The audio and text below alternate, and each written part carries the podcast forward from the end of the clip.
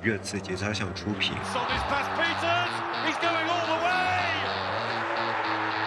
我觉得穆里你要这样林志玲。开始做宝可梦了，有些人。早知道可以这么低的话，我要美丽足球干什么呀？让关于热刺的原创音频节目。热刺聊点啥？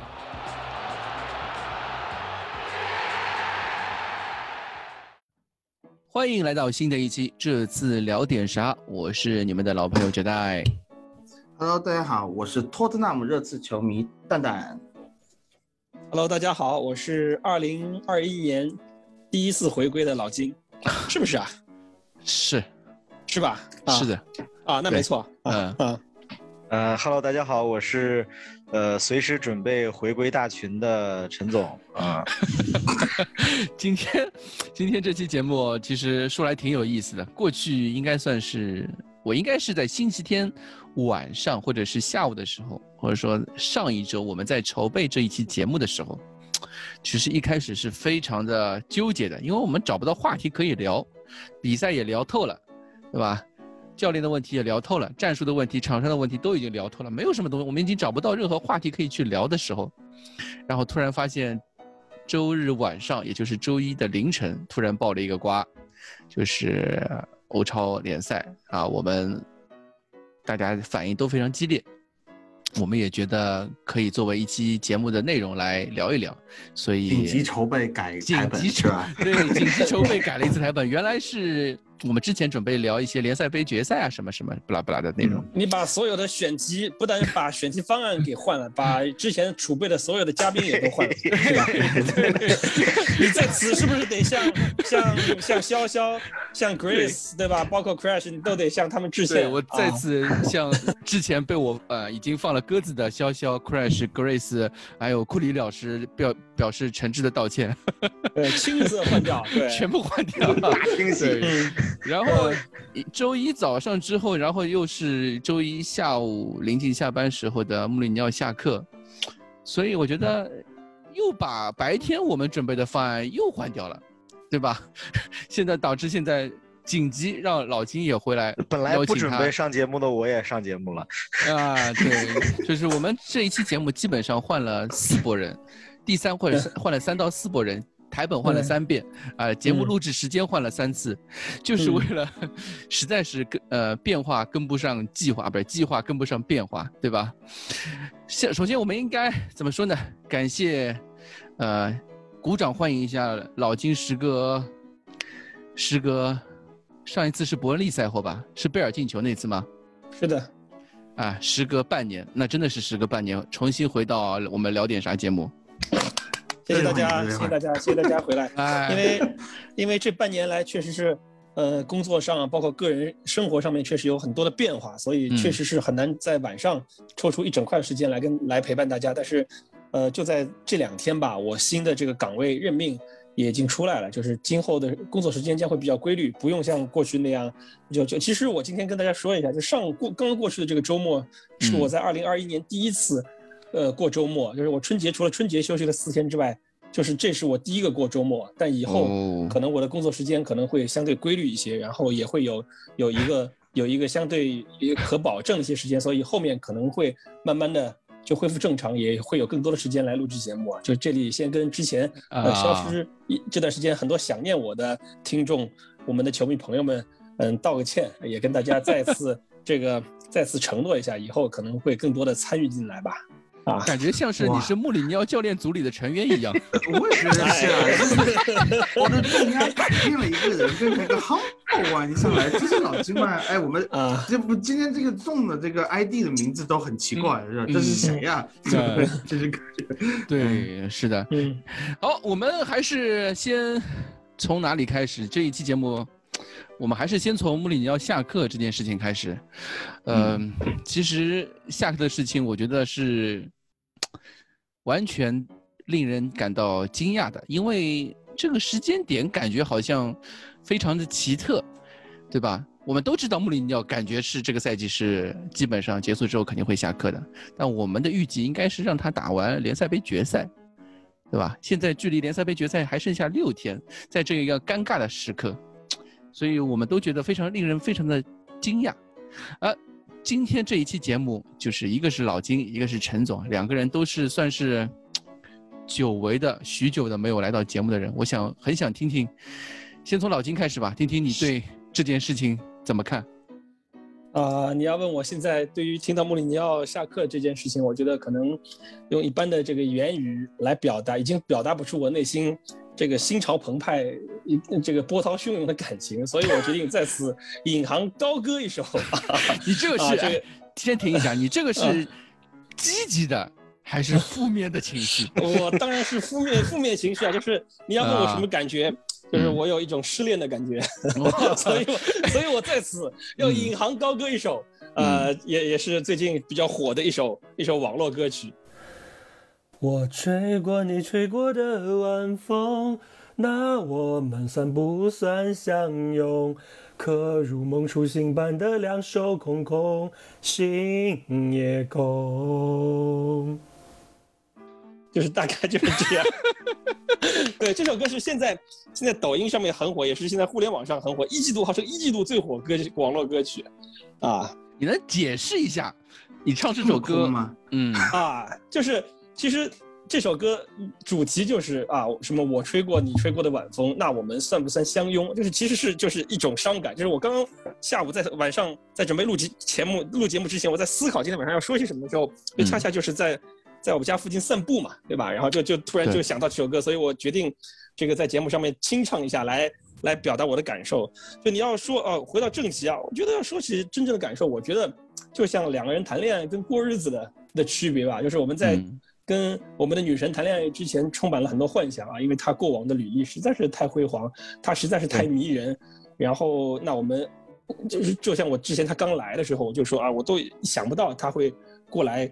带我带我们这个球队，所以说啊，那我们也有度过蜜月期，也有过快乐的时间。但是当你真正的要在一起长久的过日子之后，就会发现啊，各种各样的不适合，以及你会甚至会发现啊，可能还没跟我之前那个，跟我还不如我之前那个，可能长得也没林志玲漂亮，是吧？这个说话也没她这么好听，情商也没他们这么这么高的那个女孩漂亮，呃，女孩合适。所以我觉得啊，这个就是理想。和现实的差距吧，就我们大家都对穆里尼奥寄予了很高的期望，包括其实他在某段时间，啊，也也也也也让我们觉得自己这个期望可能不是触不可及的。但是当你现实如此，当他这个赛季，尤其是二零二一年春节之后的一系列的，一系列的这个表现和他现在呈现出来的一个结果来看，那我们觉得你现在离开可能也是一个一个大家都能接受，甚至他自己团队都能接受的。一个结果吧，就包括从他昨天就是离职之后，其实他没有在媒体上面发表很多评论，包括对，呃，你看他的违约金，对吧？从公布出来的违约金，他他应该还是做了一些让步的，没有像之前讲呃我们预计的这么夸张。他应该算是，因为现在基本上流出来的情况就是一方面。穆里尼奥他本身的那些他合同里规定的奖金的部分，就是关于球队成绩的部分，基本上那些奖金他是都没有拿到的，他拿的就是一个基本上的一个基础薪资。那这个成绩也拿不了奖金嘛？对，对我我能我能能想象嘛，就是现在的成绩是不可能拿到任何奖金的。然后就是他，因为我们又过的是 Garden Leave，Garden 所谓的 Garden Leave 就是一边拿着钱一边。不用做任何工作，对吧？就是就是英国那方面非常流行的叫园艺假，嗯，他就放这种假，一一方面也可以方便他，如果找到工作的时候，等他找到下一份工作的时候，应该算是比如说接手新的球队的之后，热刺这方面就不用再给他付薪水了。对，就其实就是。他的违约金就是按天结算，是不是这个这个应该算是差不多吧？差不多就是按天或者按周这样这样来结算吧。所以总的数字是这种形式吗？波切诺也是，也是也是的，是的，是的啊。嗯，对，所以我觉得从这方面的角度来说，对于俱乐部的影响来说也。还可以接受的范围，因为他最高两年合同，然后再加上这些，呃，基础的薪资的话，加起来顶多也就两千万，然后谈下来可能会有一些双方会有一些协调。穆里尼奥最终，比如独立报那天消息说是，呃，一千五百万镑吧，所以这个价格对于热刺来说其实还是能够接受的，因为之前好像波切蒂诺是也是一千，也是差不多这个价格嘛，也是这个价格，嗯，对。波切蒂诺他的合同期更长一些是吧？对对对，我记得我怎么记得波切蒂诺好像更高一些，当时，嗯，这个呃一千就是也在一千五到两千之间，当时的我记得大概是一千九一千九左右应该是，因为当时他是一个一整个教练团队嘛，呃，教练团队可能薪资不太一样，就是人可能多一些或者怎么，anyway，反正这个就价格差不多，嗯，对，对于热刺来说也比较能承受，对，哎，你们你们觉得就一你们觉得穆里尼奥下课跟我们一会儿要聊的另一个欧超的话题，你们觉得这两个事情有相关性吗？呃，问一下你们。我觉得有啊，我我觉得是，真的是像大家想的一样，因为有钱了，所以才解雇穆里尼奥吗？哦，我不这么觉得，我倒是觉得 列维下了一盘棋，拿解雇穆里尼奥就是来安抚球迷的心情啊，回 回流量，或者是说，或者是说从一定的角度把这个事情，把整个呃球迷现在对俱乐部的不满。怎么样调整到一个比较平缓的这么一个节奏，然后来面对这一周？对他，你你两个消息连着两天放出来，这个东西你说会影响球员的备战吗？那肯定会影响的。嗯，但是，呃，这个时候球队在这样的一个情况，一个是联赛成绩摆到这个样子，还有一个就是呃欧超这个事情悬而未决，在这样的情况下，其实。我觉得列维还是清楚的，就是说球迷还是很重要的。你在这个时候没有成绩，没有什么嗯欧超资格，或者是说下个赛季英超资格都没有的情况下，你怎么样，你还是需要有一个球迷的支持。所以在这样的一个情况下，我觉得他可能是有点把穆里尼奥当做替罪羊，在这个时候，啊，每次都是这么一个感觉，每次都这样，这这招已经一点都不新鲜了。对，这就是列为了一个惯用手段。一棒之术，对，陈总呢？你怎么觉？你怎么看穆里尼奥下课这件事情？我还以为老板忘了问我怎么想了。怎么可能？怎么可能？没有，就是，呃，首首先，我昨天情情绪上还是非常低落的，就是有点像回到，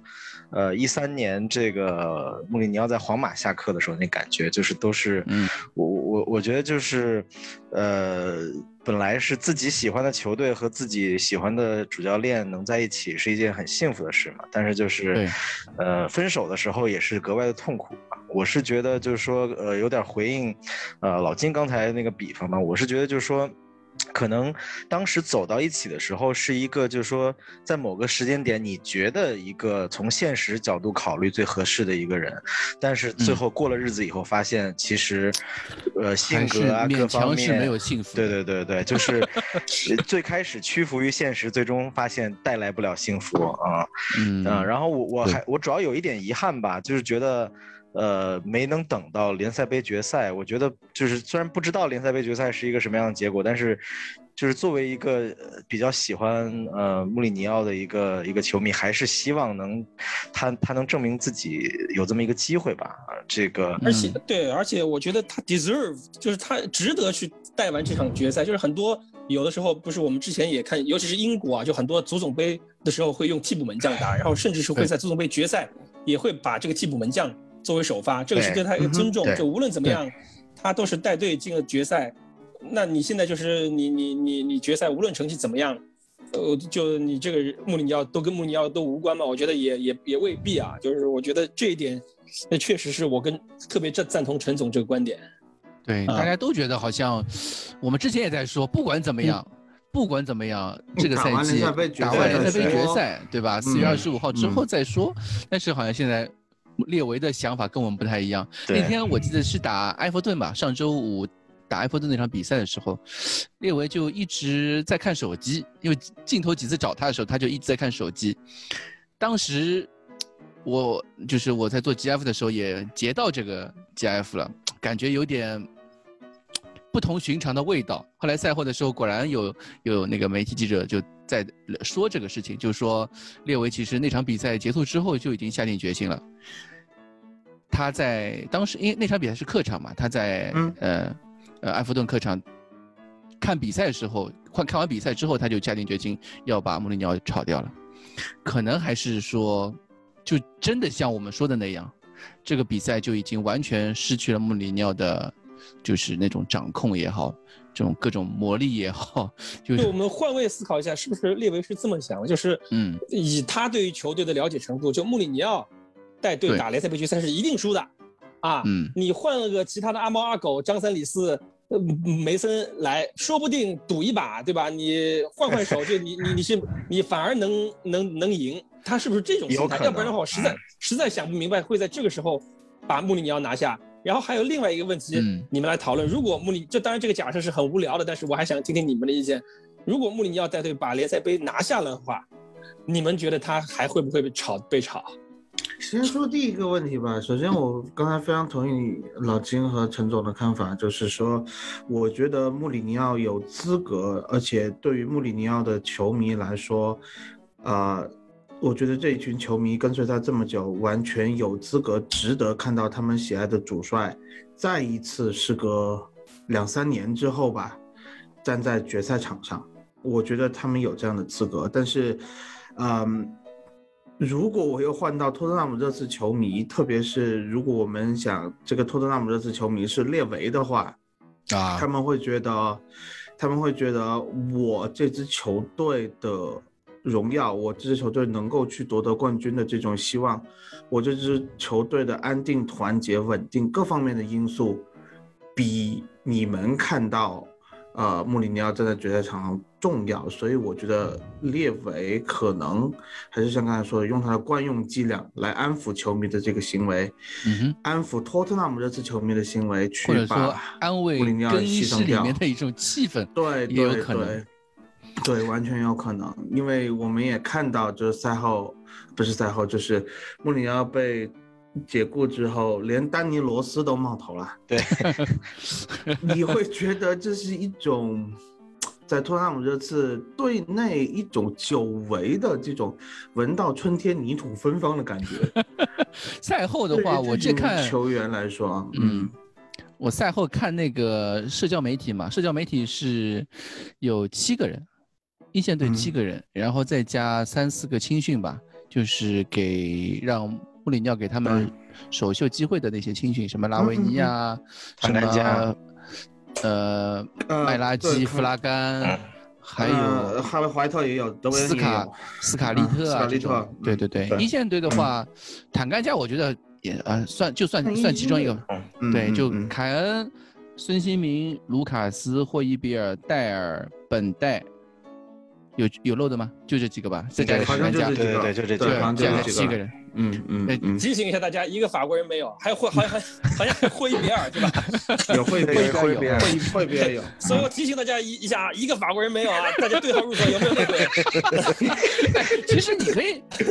就是洛里，我就不去说他，因为洛里没有社交媒体账号，没有社交媒体，对吧？嗯。因为因为他其中有几个像雷吉隆，我倒挺惊讶的。对对吧？雷吉隆是没有的，他一个是他捧过来的主力，又是他的新援。在本期节目录制结束之后，雷吉隆还是在他的社交媒体 Instagram 上向穆里尼奥发出了致敬，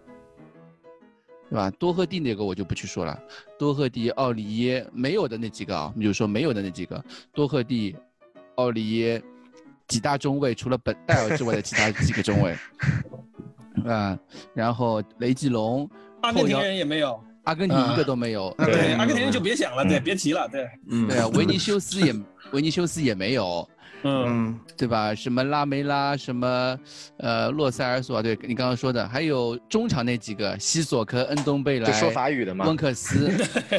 温克斯，温克斯，阿里，温克斯肯定是没有，温克斯阿里都没有，对，就克斯阿里没有，我觉得就太正常了，有才奇怪了。我觉得有一个事情，可能我我自己觉得可能有一点过分了，是贝尔温。啊，贝尔温也没有，但贝尔温已经多久没踢了？贝尔不是，贝尔温发了一个阿因霍温，就是他下课以后没多久还发了一个阿因霍温自己领奖啊什么鬼的这那个东西，就是完全心思不在热刺这方面的感觉，所以我觉得他可能有一点恶意报复的感觉还是怎么样？我我可能是小人之心夺君子之之福啊这个东西，但是但是我觉得贝尔温这个。你要么不发，你要么别发别的呀，就有点过分了，我觉得。就贝尔文之前这个赛季他已经就是比如说把热刺这边的 post 全都删掉了嘛，他已经有这样一个倾向了，就就就像 The Athletic 赛，就是今天一篇大文说的嘛，球队里面只有三分之一喜欢穆里尼奥，三分之一不 care 他，三分之一恨他。吧？就基本上就穆里尼奥在球俱乐部里，应该是对的。哎，差也差太多。算的话，啊，差不多七个人的话，那就差不多这样的一个数字。嗯，所以就感觉，最终列维做出这样一个决定，可能真的是因为穆里尼奥带不动这批球员了。对，因为列维比我们都了解情球队情况嘛，就是他在这个时间点做这样的事，他一定是认为他换个人赢奖杯的概率可能性高，因为他是非常想要。拿这个联赛杯的嘛，他需要证明自己。对，啊，列维一直被人诟病的就是没有奖杯，没有奖杯嘛，没有奖杯。列维可能觉得我自己下去带都比穆里尼奥带的好，你知道吗？即使这个人是梅森啊，我觉得我们现在是不是可以介绍一下我们新的代理主教练了？啊，那我稍微补一句行不行？啊，好，你就是，我最大的遗憾为什么呢？就是因为这是穆里尼奥自从。到波尔图开始整个职业生涯第一次没有拿一个奖杯就离开一个球队，对，就是对，应该根据我的研究，穆里尼奥应该在两个队没有拿到过奖杯，一个是在本菲卡，一个就是在热刺，但是他在本菲卡只待了半个多赛季，所以这次我感觉从我的角度来说，我是无比失望，就是就像我我们那天那天日报写的嘛，半夜夜报写的，希望有多大，失望就有多大。而且我记得当初的时候，我觉得有很多球迷很就是经常在评论里面说什么穆里尼奥来就是为什么大家对他期待就是拿冠军或者什么？我觉得这些东西不就是穆里尼奥带给我们的吗？他在你不不拿冠军，请穆里尼奥过来干嘛呢？对呀，因为穆里尼奥从发布会第一场发布会，或者是呃，在第一个赛季的各种发布会上面一直在。口上都是说的冠军啊，嗯，他给，他也说过，他在一些媒就是媒体报道中也说，你们相信我，我给你们带冠军啊，嗯，对不对啊？你看纪录片，他对球员的承诺，对吧？他对球员的这种看好这一点啊，这这一点我突然让我想到了一个，你们说的这个情景，让我突然想到一个人，就是老年的。这中老年的大鲨鱼奥尼尔，就是我们都知道 NBA 那奥尼尔，就是他其实，在湖人也好，在热火也好，他都是很好。但是他最后在他的晚职业生涯的晚年，他去到，我记得那个时候他是去到太阳，菲尼克斯太阳队，然后他还说了一句话，哎，你们想要在手上多添几个冠军戒指吗？我觉得就是叫做烈士暮年，壮心不已。这个是他作为一个冠军球员也好，包括跟穆里尼奥一样，冠军教练，就是成功夺冠，对于他们而言是一种习惯。所以他们当然觉得我一辈子都是成功，即便是我可能就对于奥尼而言，我可能快四十岁了，对于穆尼而言可以，他可能他已经不至少不适合，至少事实证明他不可能在热刺队这样的土壤上获得更高的这个那获得更高的成就了。但是他们至少他们心里面还是这颗心的就是我到你这里来就是拿冠军的，我我不为别的目标，对吧？就是他如果没有拿到冠军，可能对他来说 自己本身也是个失败嘛。对。对，所以我觉得他对俱乐部、对更衣室里面培养那种呃 winning mental，对于球迷培养那种 winning mental，最终可能也有点反噬的味道在这个里面，最终让那么多更衣室里面的球员也好，或者说外界的环境，那么多球迷对他的一些呃不太好的一些反应也好，都是一些怎么说呢？太过强势的性格造成的吧，是吧？所以我觉得也可也很可惜啊。这个也不是说谁对谁错，因为确实球员也有问题，俱乐部也有问题。但是就就其实某方面来说，就是一个合适不合适的问题嘛。嗯哼。今天我看我们现在说梅森之前，还是在在聊一些呃 D S Letic 说到的一些问题。嗯。他一方面也说到呃助理教练的问题，萨克拉门托。就我我觉得，首先我觉得这事还挺奇怪的，就是我很少见到说一个主教练下课，然后专门把助理教练拿出来说是一个是是是一个问题。然后呢，但确实，呃，之前其实就有很多讲穆里尼奥，呃，认为他之前在曼联最后第三年整个崩盘跟呃法里亚当时离开有关系嘛，然后。嗯，这个萨克拉门托呢，就是也是，就是我今天又重新看了一下萨克拉门托刚来的时候，就是讲他报道他整个背景和故事的那那个文章，当时简直把他吹得跟神一样。公关文我们都了解的。对对对，然后但是确实就是说他他的问题，我觉得也是很突出，就是因为他也是没有任何球员经历，然后呢又是一个这种搞数据分析啊这些这些出身的，可能而而且就是里面一个就是反复强调的点呢，就是说他各方面特别像穆里尼奥嘛，嗯，我觉得可能就是因为穆里尼奥本身他性格啊各方面，这个就就是会产生很多冲突，可能萨克拉门托跟他。是确实很像，结果导致这个呃很多东西被放大了啊，然后他本身这个又跟球员很多关系可能出现一些问题，然后就就反而成为了一个催化剂。但我确实就觉得还挺挺神奇的，就是说 一个助理教练被拿出来说当当成一个特别大的问题被被抨击出来啊。对，因为基本上我觉得几，因为热刺这边其实跟对记者不太多。一共就一个伦敦伦敦足球方面的跟队记者阿拉斯加高的，大家都知道。然后是骑士晚报那边的 Dan Kilpatrick，呃，第三位就是第三方面就是 The Athletic 这边的。然后另外两边的赛后，呃，就是穆里尼奥下课之后的专访或者是分析文章，其实都差不多，都跟我们说的差不多。一方面是更衣室啊、成绩啊，或者说场面啊、球迷啊这些问题差不多。只有 The Athletic 说到了。这个，呃，一方面是训练的问题，这个是我们之前没有看到过的，其他在其他都没有看到过。说我们领导训练比较让球员感觉无聊也好，或者说没有得到考验也好。另外一方面就是助教的问题，这是好像我们之前就是 还挺奇怪的，一个助教会在更衣室里面起到如此大的作用，对吧？嗯，我觉得是有的，我觉得这一点。嗯，绝对是不能忽视的。有几个东西，我刚刚很同意陈总说的一点，就是他若萨克门托很有可能就是，因为太像穆里尼奥了，他把这种影响加倍的放大。以前的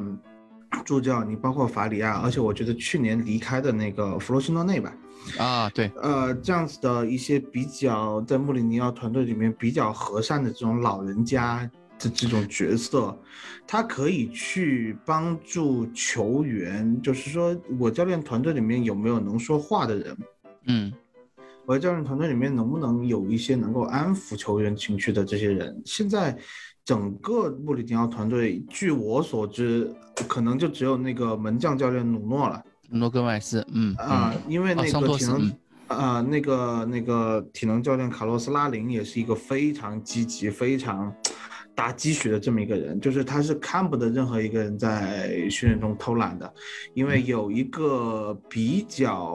红的热刺 YouTube 的那个博主是参加过一堂这个在热刺训练中心的一堂训练课，就卡洛斯拉林带的，嗯，就那种就是平常这种小菜鸡，你知道吗？就就就没有什么锻炼的人，但是卡洛斯拉林对这些人的要求都非常的那种。严苛，就看这你这俯卧撑都撑不起来，这种感觉，就把人家黑了一轮，怎么怎么样？所以我觉得整一个教练团队在至少说现代的足球里面，里面可能是有一些，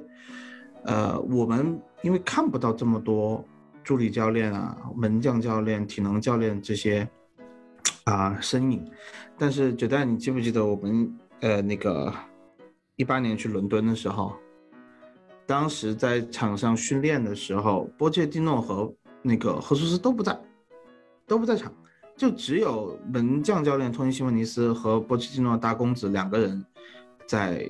观测这个呃现场训练的这么一个状态。其实，所以说其他的虽然说助理教练啊、什么体能教练这些东西，他们这些职员他们在球队更衣室的文化和气氛建设中也是非常重要的。对。啊，然后萨克拉门托，我们看到了他几个身影在纪录片里面，一个是去打小报告，我觉得这个是肯定会被更衣室的人所讨厌的，对吧？刺探军情，或者是说我一来，我先去把你们每一个球员摸清楚，好，摸清楚了以后，我回去给穆里尼奥报告。那这个东西，因为他年龄跟这群球员相近啊。对，他应该年轻，应该打到一起去的，应该是一种调和剂的作用，对吧？对，助理教练应该起到调和的作用。那个以前呃，赫苏斯就是扮扮演这样子的角色。我说一句实话，赫苏斯这个角色扮演的非常好。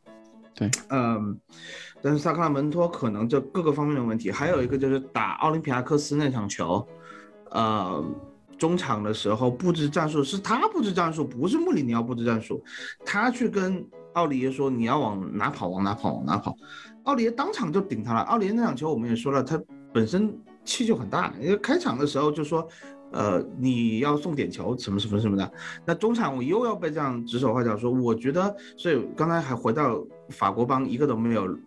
发 Instagram 或者说发社媒这个东西。我觉得可能他们不仅仅是对穆里尼奥有意见吧，可能对整个教练团队已经是积怨已深的这么一个状态。所以今天我在今天我还看到一篇文章，一一个 rumor，一个 rumor 说，呃，列维如果不把穆里尼奥炒掉的话，会多达一线队会多达十三个，十到十三名球员提出下窗转会的申请。当然，我不觉得这个东西是件坏事，因为我们都觉都说球员球队确实确实该换血了。但是 列维怎么说呢？他还是觉得有些事情啊。叫徐徐图之，是吧？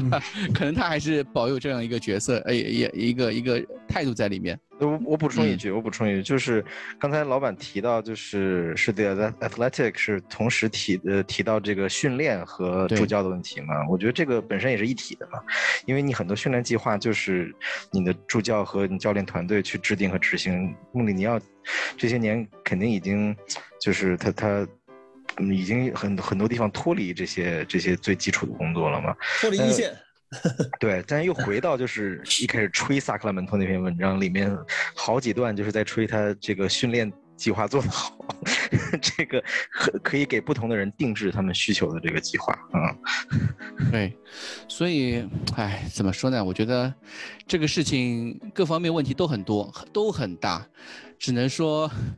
列维做了又做了一个最容易做的一个选选择吧，一个决定。嗯，对，就是其实我们刚才老金还有一个问题没有回答，就是说如果穆里尼奥联赛杯夺冠了以后，还会不会被解雇掉？我和陈总的感觉，我觉得我们都是觉得他已已经是到如今没有回头，开弓没有回头箭了，就是这样，就这个事情已经是可能高层。可能更衣室这个事情就早就心知肚明，或者早就决定了。在这样的情况下，我觉得就是说，呃，哪怕是他夺冠了，他这个这个下课的命运是没有办法避免的。列维不可能不可能换掉十几个球员。我还是对我还是觉得，我还是觉得这次解雇他的这个时间点非常的奇怪。就是其实我第一次感觉穆里尼奥应该下课是他输给萨格勒布的。时候，我觉得那个时候你无论怎么样，你客场客场赢了，到主场被翻，这个事情我觉得是，我觉得是有好，其实之前下课点有好几个，一个是一月份的时候，是一月份还是二月份的时候，那次那个时候是十二轮十一分，那是第一次，那个时候我在我我也发过微博，我就是说，波切蒂诺当时十二轮十三分下课的嘛。啊，列为啊，穆里尼奥十二轮，其实穆里尼奥那个时候他形势还很好，就是你打萨克勒布，打萨格勒布你赢了之后，其实你欧联杯冠军希望也还是有的。我觉得跟联赛杯冠军至少差不多。然后那个时候我们联赛联赛离第四名也一度非常近，就是你打曼联之前，对吧？就当当中有一轮，我们都说是回光返照那那那段时间吧。就是我上次上后来又啊，陈总上完节目之后，穆里尼奥就不行了。对，后来又是一轮十二轮十一分，我觉得就就基本上没有什么希望了嘛。比赛联赛也不多了，其实剩下轮次。我上次节目确实说，后面比赛每一场都不可预料。啊，对，我们当时就说过，没有一场比赛是可以根本输不起这支球队，对吧？所以，不过好在，如果一定要说这个时间点对于热刺来说，对于俱乐部来说有什么积极方面的因素？可能就是热刺这批球员确实是一支比较容易打鸡血的俱乐球队啊，就是一批球员。因为我记得那个时候我们就是穆里尼奥刚上任的时候，我们就说过这个问题。其实热刺不需要找什么好的主教练，可能需要每两个月换一次主教练就可以了。当时我们就提过这个问题，所以可能这个时间点让先让梅森来，对吧？第一场比赛让他热热个身，第二场比赛打个鸡血，说不定有那么一点点机会呢。哎，说到这个，说到打鸡血，你们谁听过梅森接受采访？就他是不是一个擅长讲话、擅长演讲的人？蛋总，蛋总，我我我觉得，我觉得他是，我觉得他非常，因为他是这样的，是，那就合适。他哪一年？哪一年他去天空体育？他那个时候是不是还是对他在热刺队做球员的时候，还是不是还是第二号队长还是第三队长来着？嗯嗯嗯，队长之一，对，是队长之一。那队长之一，反正嗯，我这两天也找了很多视频嘛，就是一八年，今天微博重新转发出来了，就是一八年的时候，他去 BT Sports 做了一个，呃，做了一个嘉宾，然后当时那个视频是蛋总。发的蛋总做的那个视频嘛，配的字幕，他讲的反正就讲他退役的一些心路历程啊，或者是球员时代的一些东西，我觉得还是蛮感人的。呃，我觉得我们这个节目，包括微博，包括节操上，都有很多新球迷，我觉得不妨介绍一下梅森吧。蛋总来吧，你们应该先吹一下。我说梅森接手这是多少？一年半。对，从从从。从你这个从你这个大预言开始说吧，对吧？就十七个月之前，莫里尼奥是第可能都不止聊点啥？第一季第九集可能，或者第八集或者第九集。当时就是说，如果波切蒂诺下课的话，你们希望谁来接手？当时是老板问我们这个问题，我当时不假思索说出了一个名字，没事呢。嗯，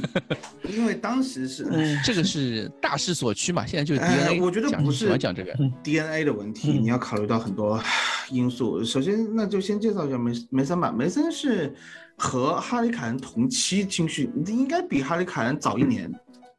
的青训。对，早一年。对他，他当时一开始的定位是前腰十号位，呃，在热刺一开始首秀，我记得应该是联赛杯还是足总杯打米德尔斯堡，呃，他其实在之前的很长一段时间在青训队的时候是备受瞩目，踢得非常好，踢得非常的华丽，非常有热刺的球风，有人甚至把他和格伦霍德尔进行。比较当时在青年队，但是呢，嗯，梅森从小就有易受伤的体质，所以他其实在这个呃青训队的时候没有踢得这么，就是说出场率啊，完全不如现在什么呃 U 二三大腿帕洛特或者是那个叫谁，嗯，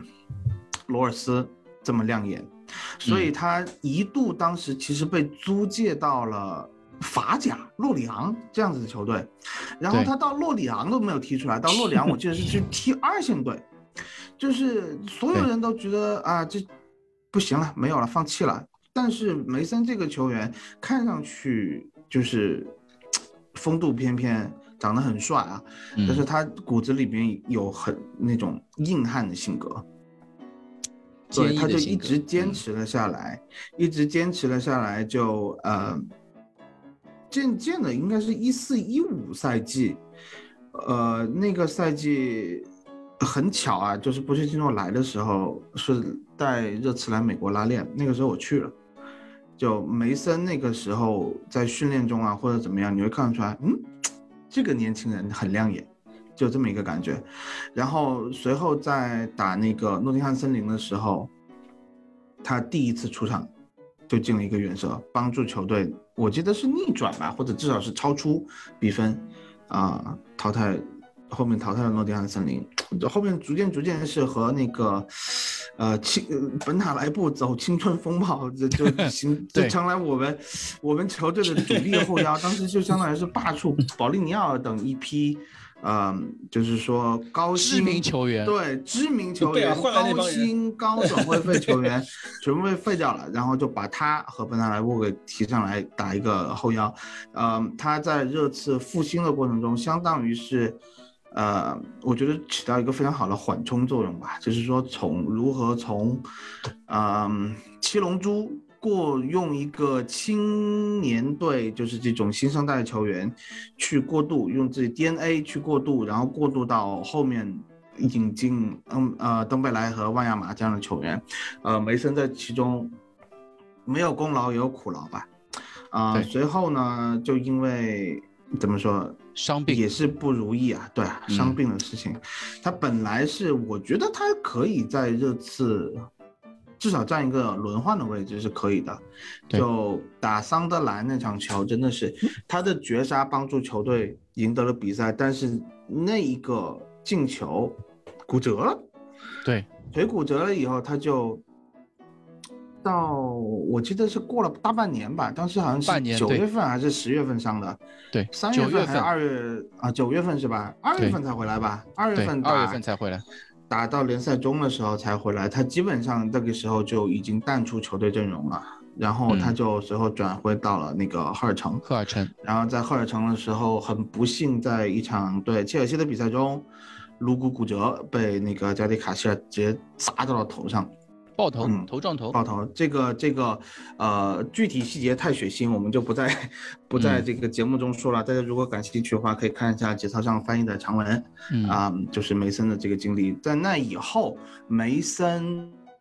就退役了，直接退役，因为他没有办法在场上踢球了。啊，退役之后，热刺，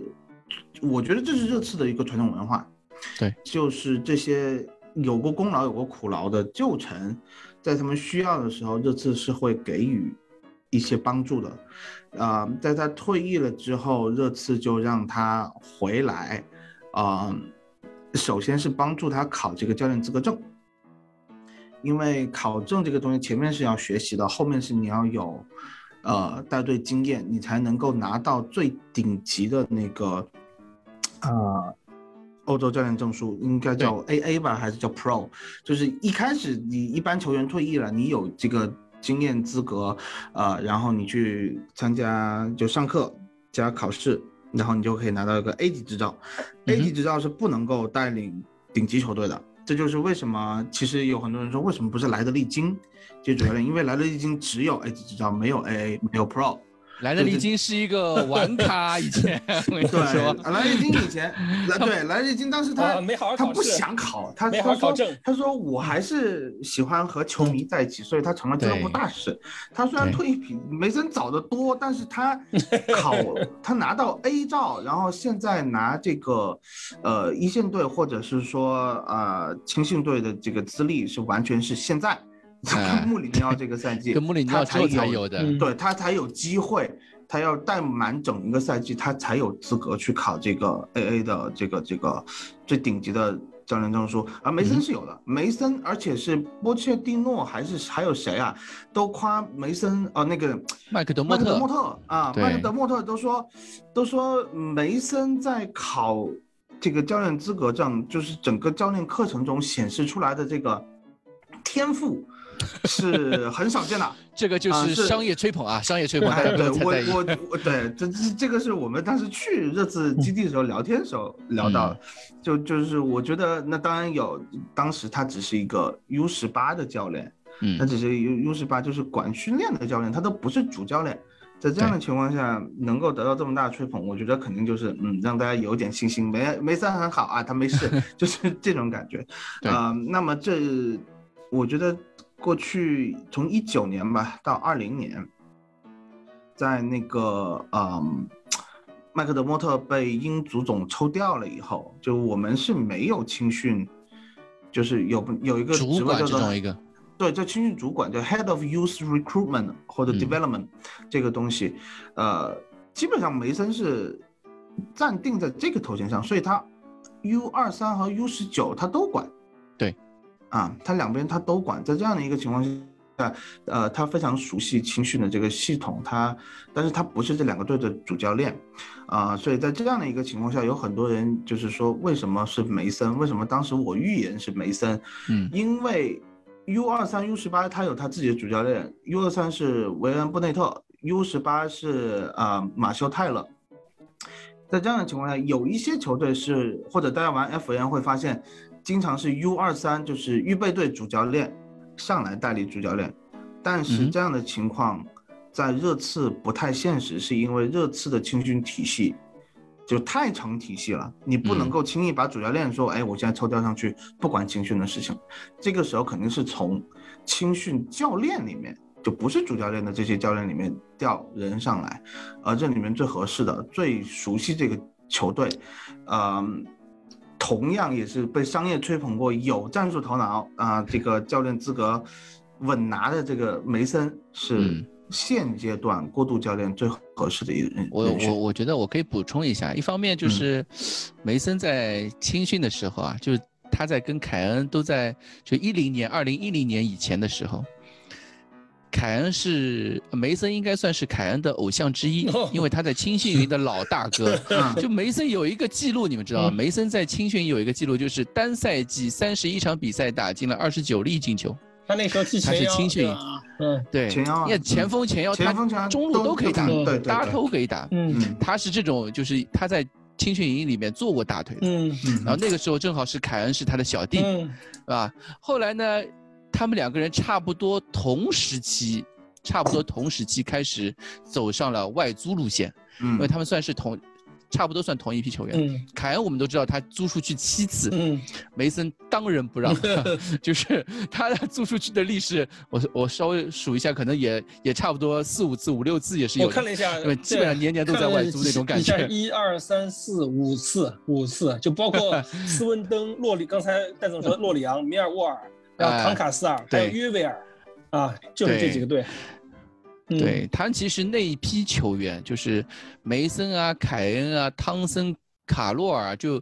考尔克那批球员，就基本上都进国家队了。对，嗯。然后有就好多球员都进国家队了，也是那批当年拿了一个青训亚军吧，算是。那批球员其实他们成才率非常高，啊，也是在在青训营，就是热刺那批青训营体系里面，他算是也算是一个老大哥的角色嘛，因为毕竟有凯恩。是吧？他跟凯恩的关系也是的，非常非常好，就好到，就那种他老婆跟凯恩的老婆也是也是非常好关系。经常我们可以看到他们一直出去搞活动啊什么，就经常会两个人两个老婆太太团拍照什么，经常会有。所以他跟凯恩的关系是非常非常好的。所以我觉得就让把梅森这样一个人推出来，一方面也算是也算是稳定更衣室嘛。因为俱乐部在这个时候其实很难找到一个。能够服众的人，或者说一个合适的一个救火教练，梅森可能是一个真的是不适合中的一个最适合的人选，就是可能是这样，是可能都不需要有一个服众的主教练。你现在过渡教练不需要服众，现在过渡教练需要打鸡血。就是啊，就是说你们都是很优秀的球员，你们踢球的时候啊，比我踢球的时候都牛，嗯，对吧？嗯啊，你看我都退役了，我当教练了，我没有什么好说的，夸一夸大家就好了。我其实那天在群里面说嘛，就其实，呃，梅森如果不想安排战术的话，就像老雷一样啊，四四二把球交给莫德里奇和范德法特就上去踢吧，冲啊！这就是战术。那梅森上来说 啊，对吧？对吧？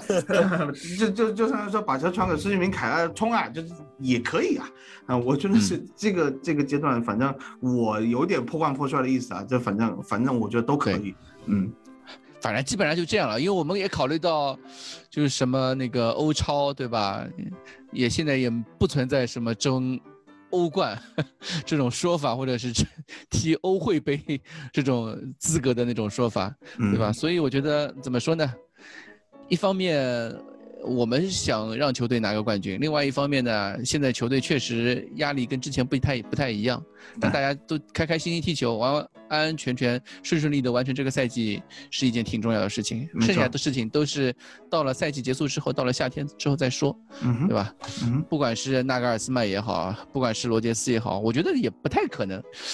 从目前来看来说来说，还是有点早。现在都都在说都在说那个纳格尔斯曼嘛，就觉得好像还是有点早。可能一个月之后基本上就有消息了，对对吧？教练的这一趴我们基本上就说完了哦。这里在在这里我要为没有来的潇潇要说一句，这周日是联赛杯决赛，啊，球迷会啊，不管是你在北京也好，在上海也好，在广州也好，或者说在武汉也好，我们希望大家去找一下当地的球迷会，然后去参加一下他们的活动啊。一起在现场见证一下，说不定存在的微乎其微的一个，对吧？夺冠的可能性，对吧？看一下。周日晚上几点？你时间说一下。啊，周周日晚上十一点半啊。反正因为这次我估计也不用，就可能有些地方是需要提前报名啊，至少上海应该是不用，我知道。嗯。我不知道广州。直接去就行了。直接去就行了。对，我们也呃，球迷会应该是非常欢迎大家去一起去呃互动看球。对。对，然后这一趴我们就基本上说完了，呃，怎么说呢？我还是感到有一些难过，不是说难过，就是哎失望吧。遗遗憾吧，主要是我们对他期望太高了。对对对对，好，那另外一趴就是哎，另外一件很重要的事情，我这两天一直在听英国方面，就是本土球迷、热刺球迷的一个 podcast。就是讲这个，热刺决定参加，是呃，现在已经确定的欧洲超级杯，哦，欧洲超级联赛，欧洲超欧洲超级联赛，跟着皇马主席弗洛伦蒂诺，对吧？搞的这样一个欧洲超级联赛，我我不知道各位是怎么想的，反正我第一天听到的时候，我星期一早上看到这个消息的时候，我。的想法，我稍微看了一眼，说什么封闭联赛呀、创始球队啊什么，我第一个想法是跟很多球迷一样，就是就感到羞愧，感到 shame。我现在这，我今天下班的时候还在听这个广播节目，就说到本土球迷，他们就觉得就是就是 a shame，a shame，各种 a shame，啊，但是怎么说呢？之后的时候。听了跟大家、跟其他的一些朋友啊，或者是看了更多的关于，比如说欧足联这边的一些操作之后，我感觉这个事情有点，哎，两边都不是好人的那种感觉。按照库里利的说法，就是资本家打政治家。戴总，你怎么看这这个话题？你是怎么觉得？我帮你，我先帮你，你把你的实话说说一下，好吧？你的第一反应是。如果热刺去参加这个超级联赛，你就解散节操项。嗯，对，是的，我第一天我第一天真的是这样说的，我第一天真是真是这样感觉，我就就我当时的感觉就是，我是极度的感到 ashamed，嗯，就是羞耻。羞耻，因为我们都知道热刺是一支什么样的球队嘛，一支来自工人阶层，一支完全靠球迷的一支底层球迷的一发展起来的国家啊球队，十年前的热刺我们。难以想象这支球队可以参加欧洲超级杯，会会被人安排上进进入这样一个座位席，对吧？但现在好像突然就不一样了。你，嗯，你你你提了你提到一个非常好的话题，我决定先接着你的话说出来，就是你你你我们都知道热刺是怎样怎样怎样一支球队，你刚才讲了一部分，我来讲另一部分，就热刺是一支现在是基本上确定下赛季打不了欧冠。背负着巨额债务，对吧？你核心球员在正在黄金年龄出不了成绩，甚至现在是没有主教练的球队。你球队，你球队这个时候有一个联盟，有清华北大的一帮高材生拉着你去跟他们一起玩，拉拉一个你一个可能可能只是一个普通本科学校的这个人，跟他们一起去创业，搞一大公司。这大公司你收入你这个你一自己一分钱都不用出，进去之后先给你三点五亿。你进去之后，天天是跟清华北大人一起在头脑风暴，在 在研究什么新基建，研究五 G，研究新能源汽车，对吧？你这样的事儿，你为什么不做呢？你就说啊，因为我是来自我们这个啊，我们有传统，我们村里面就我是我们村 我们村里面第一个大学生。对吧？啊，我不，我就不能，我就必须得发展我们新农村，对吧？你不能跟他们这这些这这些什么北大的，对，是，对，我的意思是对，就就就就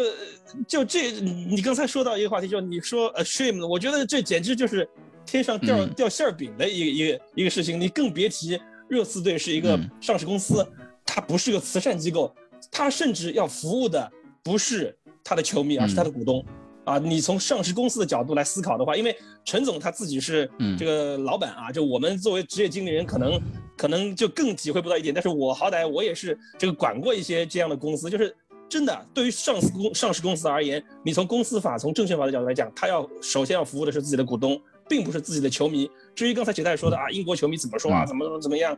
你知道英国为什么落后吗？你英国。你你为什么世界上发达的国家现在大家提到都是美国、中国啊、日本、欧洲都已经变成一个共同体，根本就没有你英国人说话的的说话的这个份儿了。因为英国为他自己的保守，为他这种无法接受这种新事物而付出的代价，就他在制度上已经是一个落后的国家啊，所以所以才会他们那帮人那可能你去问英国人，他们觉得他们还是世界上最强大的国家，所以你把这个事情换算到。推推到我们现在这个新的这个这个这个欧超联赛中，英国人一样啊，说我们就是最厉害的，我们就是传统啊，我们就是工人阶级怎么样？那你我想问一句，你是想大家一起贫穷呢，还是你想成为少先先富起来那一部分人人十二十五支球队中十二支球队中的其中一个呢？我觉得这个答案是很容易很容易得出来的。那陈总陈总怎么看呢？就作为我们这边唯一的老板啊。呃，我就是我首先从球队角度来讲，肯定是就是我们之前说嘛，捡天上掉下来的馅饼嘛，根本就是这个，呃，就是我我看我看了一下，就是说现在呃入会拿这个三点五亿欧元的一个，算是这个呃呃诚意诚意的这么一个给我们的一个呃对启动资金，这是什么概念呢？就是在。这个一八年之前，热刺的总就是总收入都没有超过过这个数的。这个 英超的转播收入加上欧战的转播收入，最高的一年也就是两点四亿英镑。这个也就是说，哪怕说，呃，因为欧战不考虑了嘛，哪怕你英超也不踢了，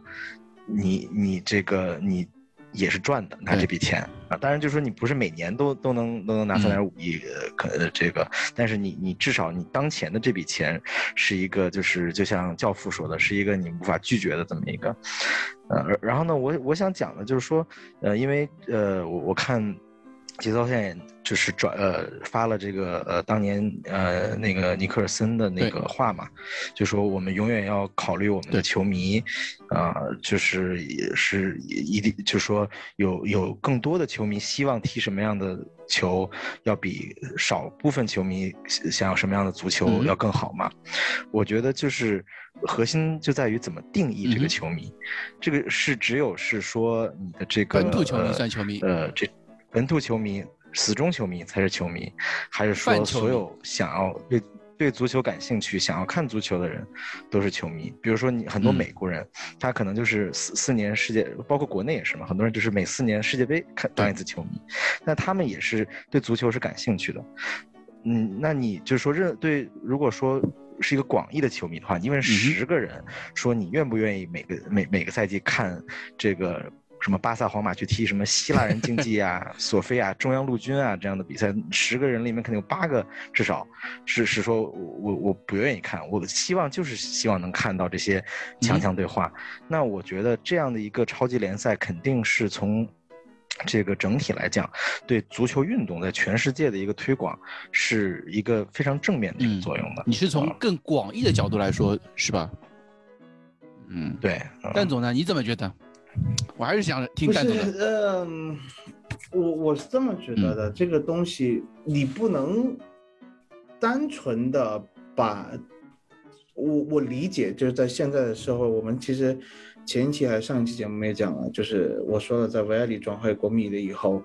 足球世界就是一切向前看，我完全理解这样的一个大环境，但是我觉得足球和商业还是有区别的地方。啊，就是有很多人说，以前就说战争是政治的延续啊，所以要谈政治，什么是谈政治才会避免战争？那你就说足球是商业的一种变体，或者说一种载体，呃，你跟商业没有办法去脱钩的这个东西。但是我觉得作为就事论事来说，足球还是应该有一点足球的样子，足球人应该有自己足球人的坚守，只是嗯。现在这个样子就是说，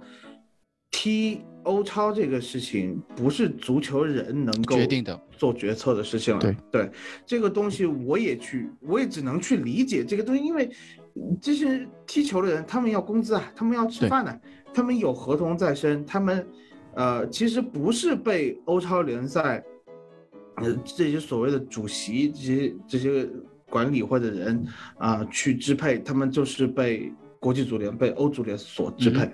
他们其实呃，真正的足球人没有能够发出足球人的声音，这一点，所以我不能够说从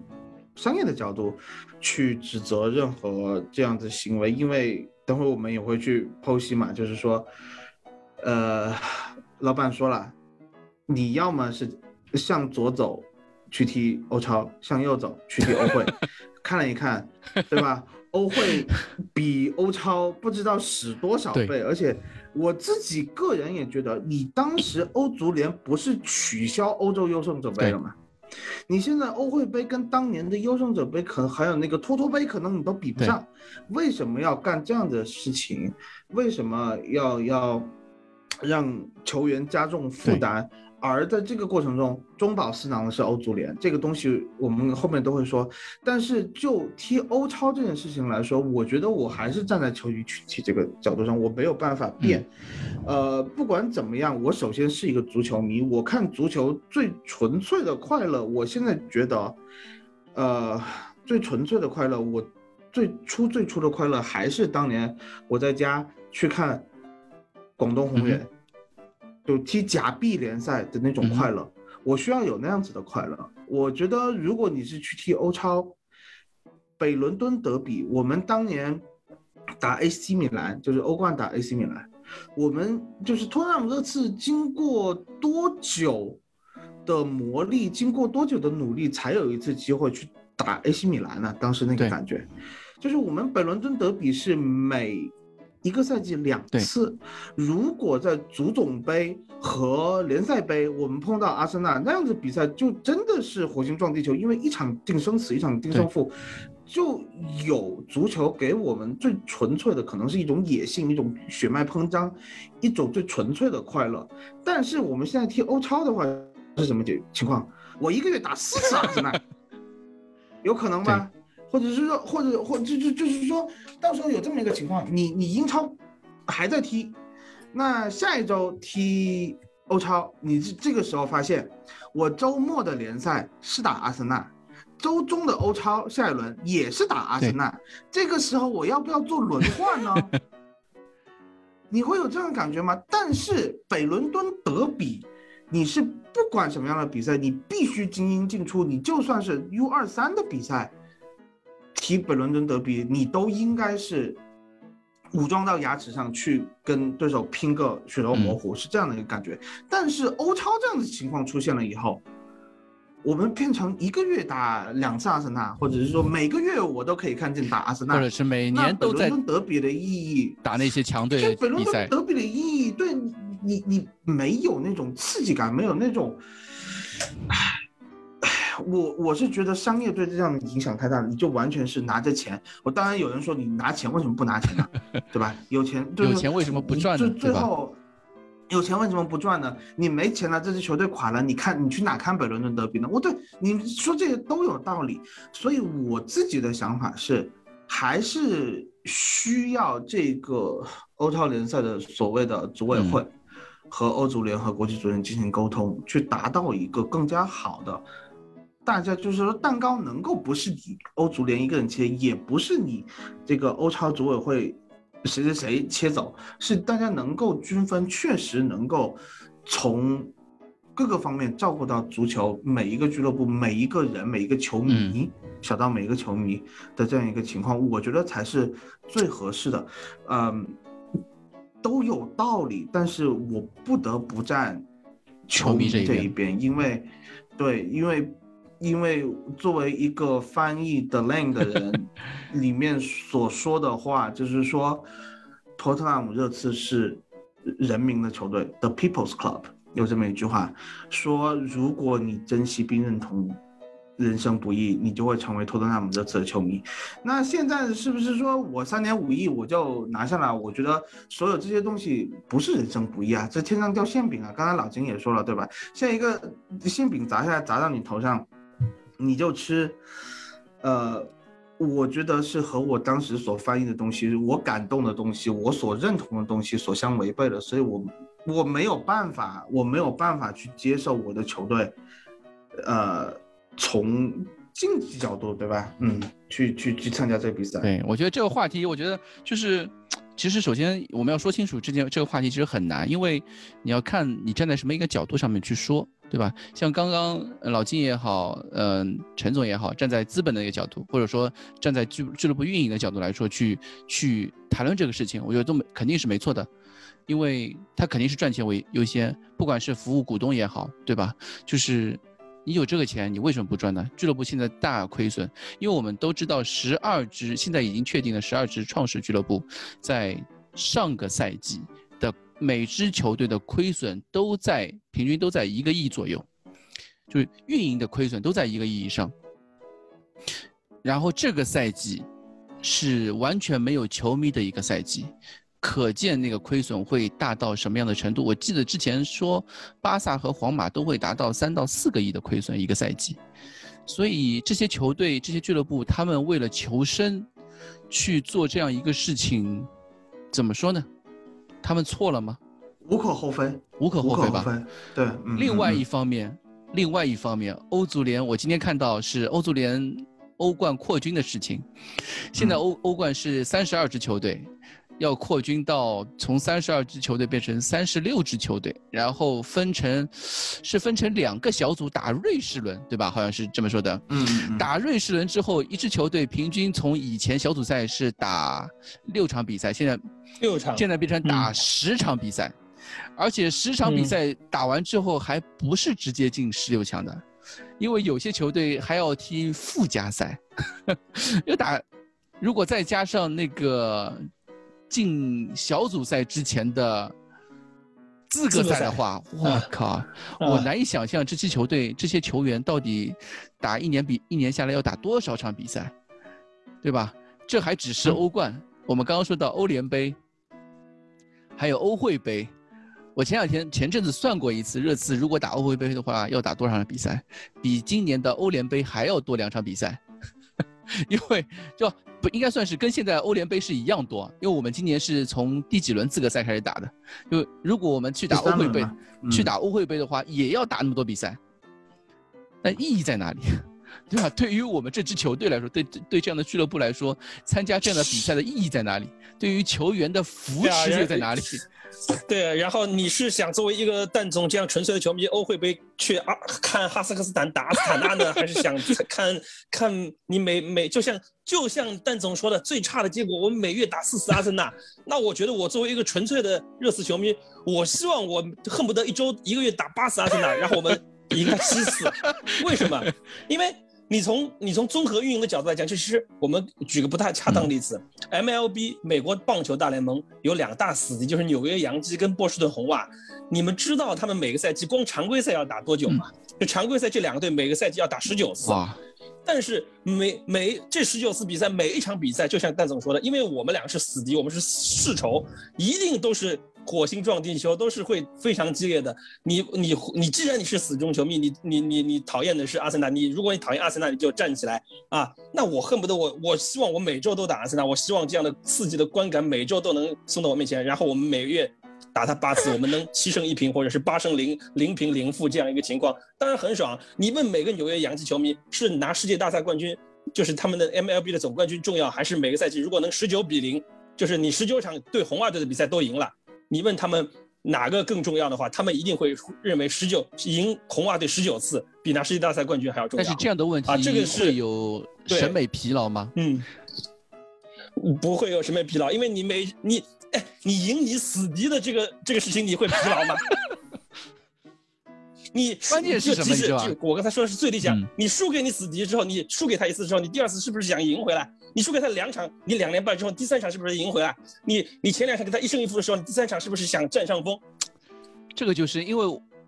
我首先 首先我的立场是不会之前不太看美式体育的，所以我很多足球球迷我觉得也很难去想象这种美式体育里面那种，比如说呃没有升降级的问题，对吧？一个是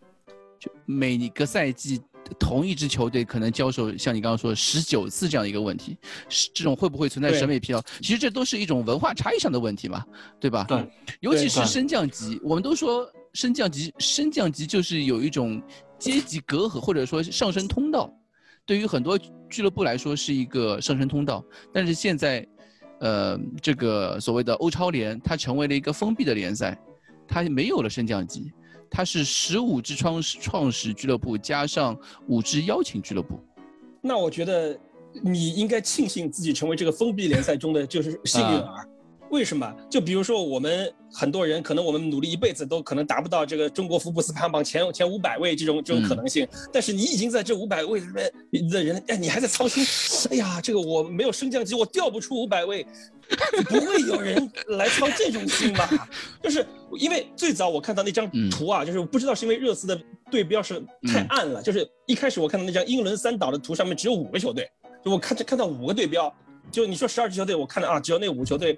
我觉得也正常啊，热刺队跟那几个球队比，可能无论是从综合战绩到历史渊源是差点，我还觉得蛮可惜的。到后来他们，我看了节奏性微博，热刺队在里面，就我真的是是那种意外的惊喜那感觉，你知道吗？就是就是你你再再回到你刚才那个说的美式体育的这个话题啊，那我觉得正好我就想讲一下这个体育的精英化和大众化的问题，就是你你一个封闭的联赛没有升降级，你自然有它的商业乐趣，包括。很多球迷觉得脑洞大开，是不是美国人搞的这个比赛会搞成九十分钟搞成三节啊？为了他方便这个中间演广告啊，然后你你会增加增加这个暂停的时间，然后你会增加演广告的时间，包括你会是不是会引入选秀制度啊？怎么样？我觉得这个都不存在，就是因为他再怎么样，他都会回到足球的本本源去去去去考虑他整个整体的观赏性，因为足球比赛毕竟是跟。美国人自己玩的棒球、橄榄球，呃，可能还是有些不一样的地方。这是一个。第二个就是你、你、你、你体育搞精英化，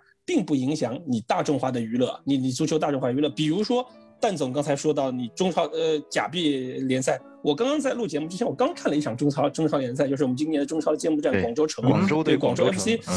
哎，我觉得也挺好看。哎，这就是我纯粹的乐趣。包括我刚刚还买了四月二十五号去昆山。看北京国安队打上海申花队的比赛，我觉得这个就是低层次的乐趣啊！啊，就我作为一个，就我作为一个纯粹的球迷，中国队打马尔代夫，别说中国打韩国，中国打马尔代夫的比赛，我在现场，只要中国歌奏起来的时候，我一样会热泪盈眶。我不因为是是我这个比赛是是不是有商业的味道在里面，和我们对手是谁，我觉得这个足球的纯纯粹，不会是因为你你进入了一个什么样的阶级。或者说是你是打了一个什么样的比赛而改变，你永远可以找到。我相信蛋总自自己在现在学校里面踢球一样可以找到足球的乐趣。而热刺队现在进入这个欧超联赛，是给了你一个欣赏更高层次的这个精英体育的所谓的精英体育的比赛的机会。就因为为什么我们蛋总在美国肯定知道，美国其实它最火爆的就观众。受关注程度最高的，并不是所谓的 NFL 或者是 NBA 的总决赛，而是 NCAA 每年的疯狂三月和 NCAA 的大学橄榄球的最后的总决赛。这个就是大众体育跟精英体育之间的区别。精英体育我本来就是要赚钱的，我要让最好的人拿到最好最多的钱，而大众体育就是我要是给所有人的看，无论你是工人阶级，还是你一个你是一个在肯德基店一个做炸鸡的人也好，还是你是上流社会的一个一个华尔街精英也好。大家都能参与的，那就是大学比赛。我觉得足球比赛未来可能，如果如果这个欧超，虽然我对这个事情能不能成也是，呃，也是呃存疑的态度，但是我觉得这个联盟一旦成的话，倒可能会促使足球的一个精英化跟大众化的有一个区分。但是我我并不并不认为你在做精英化的同时就会忽略到大众化。我们去看苏超，看格拉斯哥流浪球队打凯尔特人，一定一样看得很很很很血脉喷张。那也是足球的本源，包括你去看米尔沃尔打西汉姆联队也是一样的好看。你所有说的问题，就是说你是从足球这个足球世界的大环境来讲，但是我是要作为一个托特纳姆热刺球迷的角度来讲。我不希望看到我的球队变成一支精英球队。对，我觉得这是很多英国球迷他们本身觉得一个可以，就是说，你说我打欧冠联赛，我变成了一支精英球队，是我从一个底层民众球队一步一步爬上去，我成为精英。OK，这可以。你现在是用一种一刀切的方式切，哎，告诉你啊，我明天去，呃，我保送北大了，明天我我这同班同学我都不要了，再再见了，我我走了。你会觉。你会觉得，嗯，我就跟这个同学玩不来了，你知道吗？但这个有点饭圈思维，就是有点，不是不是不是，就有点是这个这个，就像大家你刚刚都在说北大清华的那个说法，我觉得还是还是那个北大清华的说法。比如说我在高考前的时候，呃，我一直排名全班第十、第十二，对吧？这个名次，然后跟我说我可以跟 top three 前班级前三名或者年级前三名一起进保送北大清华，就因为呃我家里有点钱，有种这种感觉。不，这不是因为你家里面有点钱，而是因为你过去的这十几年、二十年已经为你在班级中获得的这个地位，北大清华已经看到了你身上的这个运营的能力，你的这个潜力，你而决定给你发放一张外卡，你正儿八经考。正儿八经考你是考不上的，但是因为比如说，比如说，呃，我可能不大礼貌，撒贝宁他是因为唱歌唱得好才会保送到北大，啊，并不，并不，并不这个，并不这个影响他现在作为北大杰出校友啊，他照样可以在文艺界在另外方面为北大争争争争增光添彩啊，这个没错啊，就是你可能热刺队是因为。列维在综合运营，在做生意做得好，被这些被这些这个所谓的这些精英层阶层看中，包括热刺队这几年确实他社会影响力，他在足坛的这个影响力大，才会选中挑中你的。为什么他们没有去挑埃弗顿？埃弗顿也是美国老板，埃弗顿是伊朗老板，啊，伊朗老板对吧？那你其他还有美国老板啊？对，对，我觉得这个就像说这个日，就好像是。我们奋斗了一辈子，然后呢，成为了富一代，然后生了孩子，他就是富二代了。你不能说生了孩子，我说我 我就把钱捐了，让他重新自己从头奋斗起。你不可能永远是一个草根球队嘛？你你你这个一直一直，你你这个就是像而且老金说的嘛，这是你一个奋斗的结果嘛？这个就是你的成功。你你你你，除非你是西汉姆球迷，你可以说我操，我这个我 我我没戏了，我以后挤不进去了，我再努力没用了。但是我们现在就是这个就是一种。是列为个人的努力去办啊，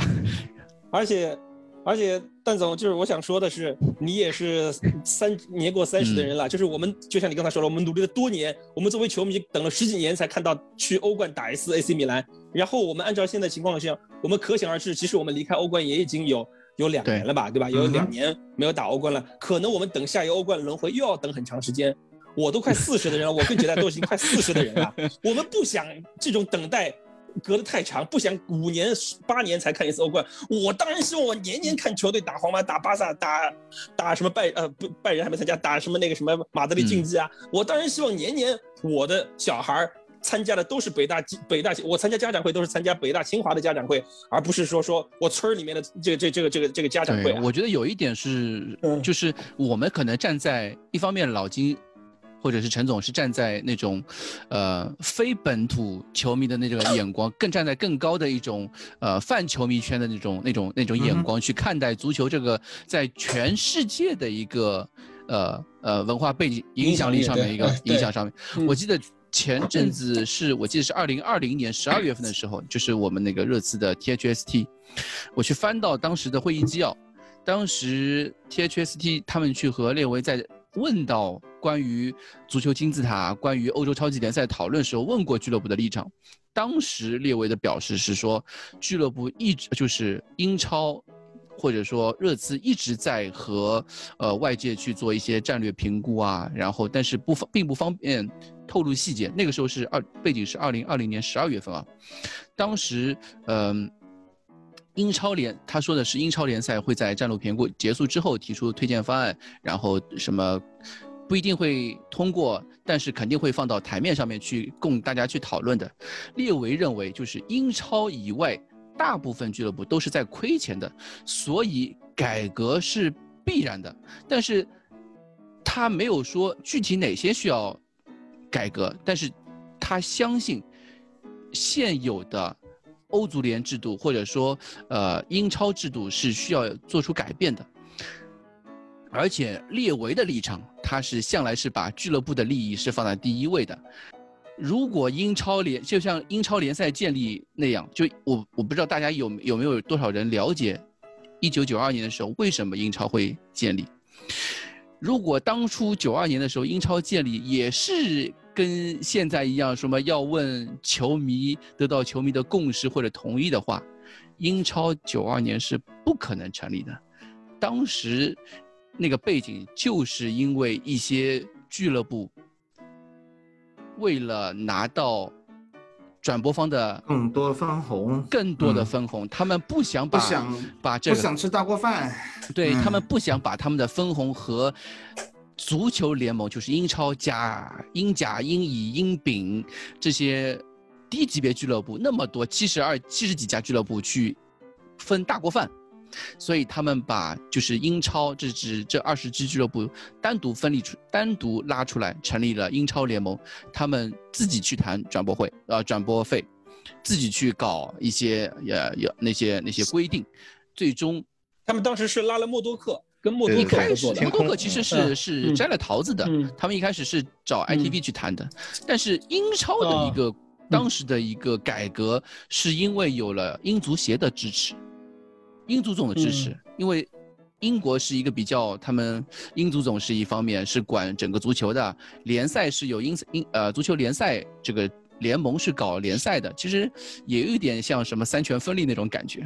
但是这一次不太一样，这一次最主要的问题是，欧足联它本身是规则的制定者，对，又是规则的，就是又是联赛的赛事的主办方，又是这个运动员那种感觉。但关对陈陈总，刚我们下午时候已经讨论过，但是欧足联他自己本身，你这个作为规则的制定者也好，你作为裁判员也好，他干的非常差。他现在不断的在榨干这些球员身上的价值，无论是搞什么欧洲国家联赛也好，包括你现在新的欧冠、欧会费方案。陈总可以介绍一下这个欧足联的这个管理费用啊，这 个管理机制，你可以讲一下他们自己是一个多么臃肿的。多么腐败的一个机构！我想先多说两句，就是其实刚才我也想提到英超的这个例子，就是，呃，我我们首先就是从源头开始说起，我们看到现代足球，它是其实是从工业革命这个产生出来，最早就是这些工人聚集，然后形成这些球队嘛。对。但其实时代。人口、社会、文化其实一直在变嘛，所以其实过去一百年，我们都是一直在看到足球一点点商业化，到从这个比如说胸前广告，到这个呃波斯曼法案啊，到。就是英超其实是一个特别好的例子，就是英超其实很多方面很像这次这个呃超级联赛欧洲超级联赛对这个这个这这个设立的从背景到一些形式，它它其实是有很多的这个呃呃相相似的地方的。对，当然就是说一个很一些主主要主要的区别，一个是说它还有升降级，还有一个就是它是分享了一部分利益给低级别的呃联赛的，但是呢就是说。英超其实它还是，呃，因为时代继续在变嘛，就是哪怕英超现在就是头部的球队也还是不满。现在的这个分配方案还是希望能有一个更加，呃，这个呃聚聚集在头部体现他们价值，都大家都不想吃大锅饭嘛，因为市场经济的规律，足球是也是不能避免，就是你一旦涉及到了钱了，最终一定是所有的资源根据市场规律向头部聚集。那这个其实，呃，我觉得球迷的文化其实也一直在变。我觉得，呃，包括我认识的很多欧洲人，其实，呃，尤其是年轻人，他越来越少。的像有传统那种一家人都是这个，呃，从从小这个对死忠支持一支球队，而且现在就说，嗯，足球面临的这种竞品其实也越来越多，像这种电子竞技啊，其他的这些各种各样的东西，就是足球，呃，从大的足球运动到小的足球俱乐部，怎么样能去说？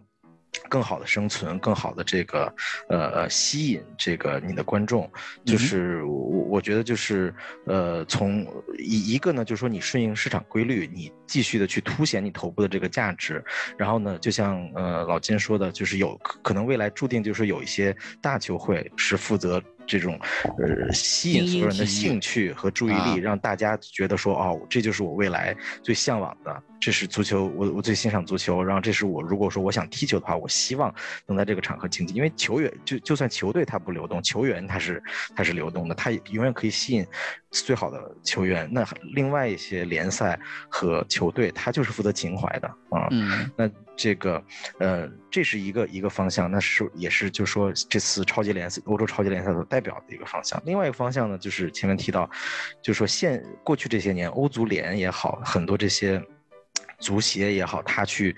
走的路呢，就是说去。一个呃劫富济贫也好，就大锅饭也好，这样一个就是说努力去创造一个更平均的这样的一个一个环境。那我觉得就是首先这个到底哪样是更好？呃，其实很难说，各有各的好处。但是我我也是今天刚刚看完中超揭幕战嘛，就说之前我们觉得中超的金元足球不好，可是。今天我真的是我花了好久才搞清楚广州和广州城到底哪个是这个 哪个是恒大，哪个是富力。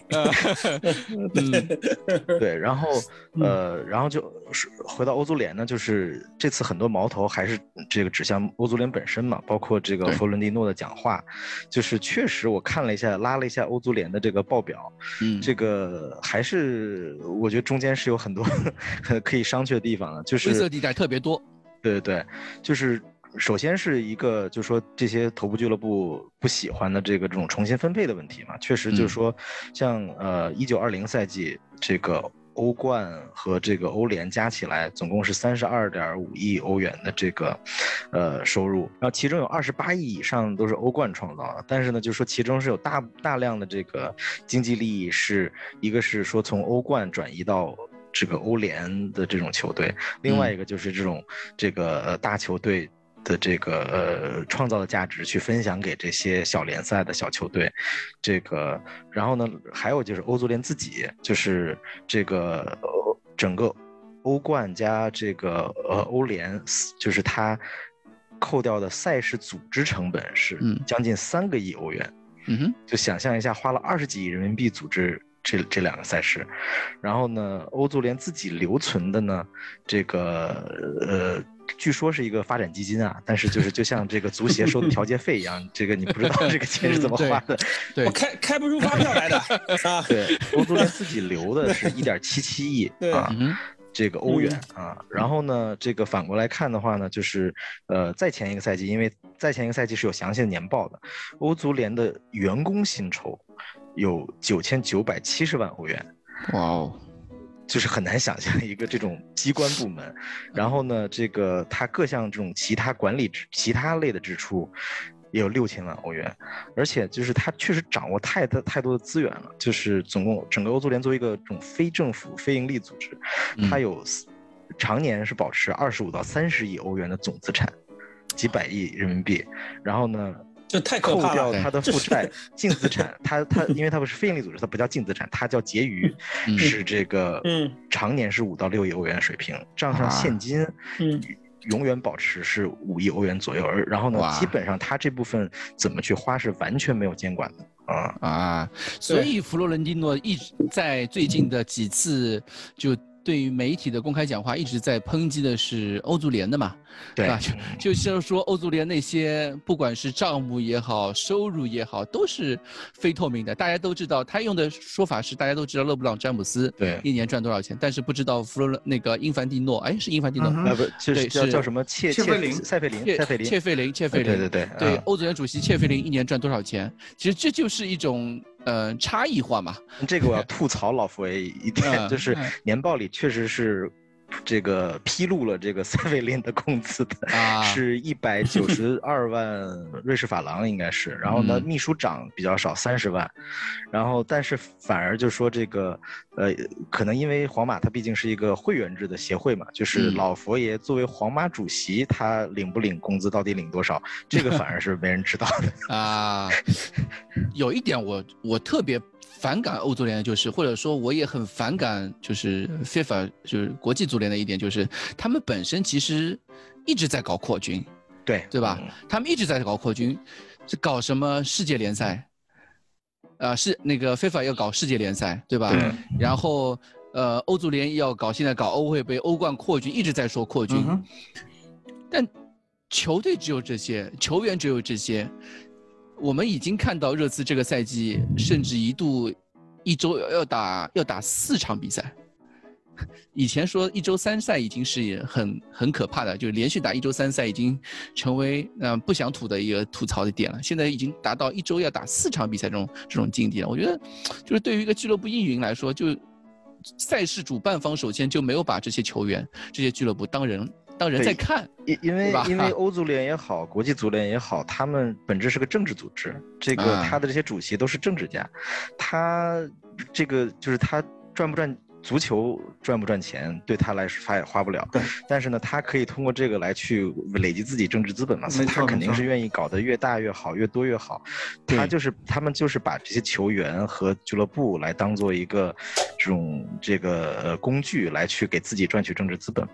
哎，对，这就是欧足联为什么要扩军，要特别照顾像乌克兰啊这种这种国家的利益，包括什么阿塞拜疆这种国家的利益。然后世界杯，你看，永远非洲、亚洲都是有足够多的这个名额，对吧？你你你你亚洲亚洲水平再怎么样，都五到六个都确保的啊。这个就是像刚才陈总讲，就是他们利用利用这些球员作为工具，作为他们自己的一个政绩。的累积，这也就是为什么我第一天看到的时候，我就在那边说啊，我节操项不干了，对吧？但是第二天我看到欧冠、欧足联发欧冠的通知，说三十二支球队打变三十六支要打瑞士轮之后，我说去他妈的，我宁愿去他妈的欧会杯，我宁愿去打欧欧洲超级联赛，就这样一个一个我自己的心路变化。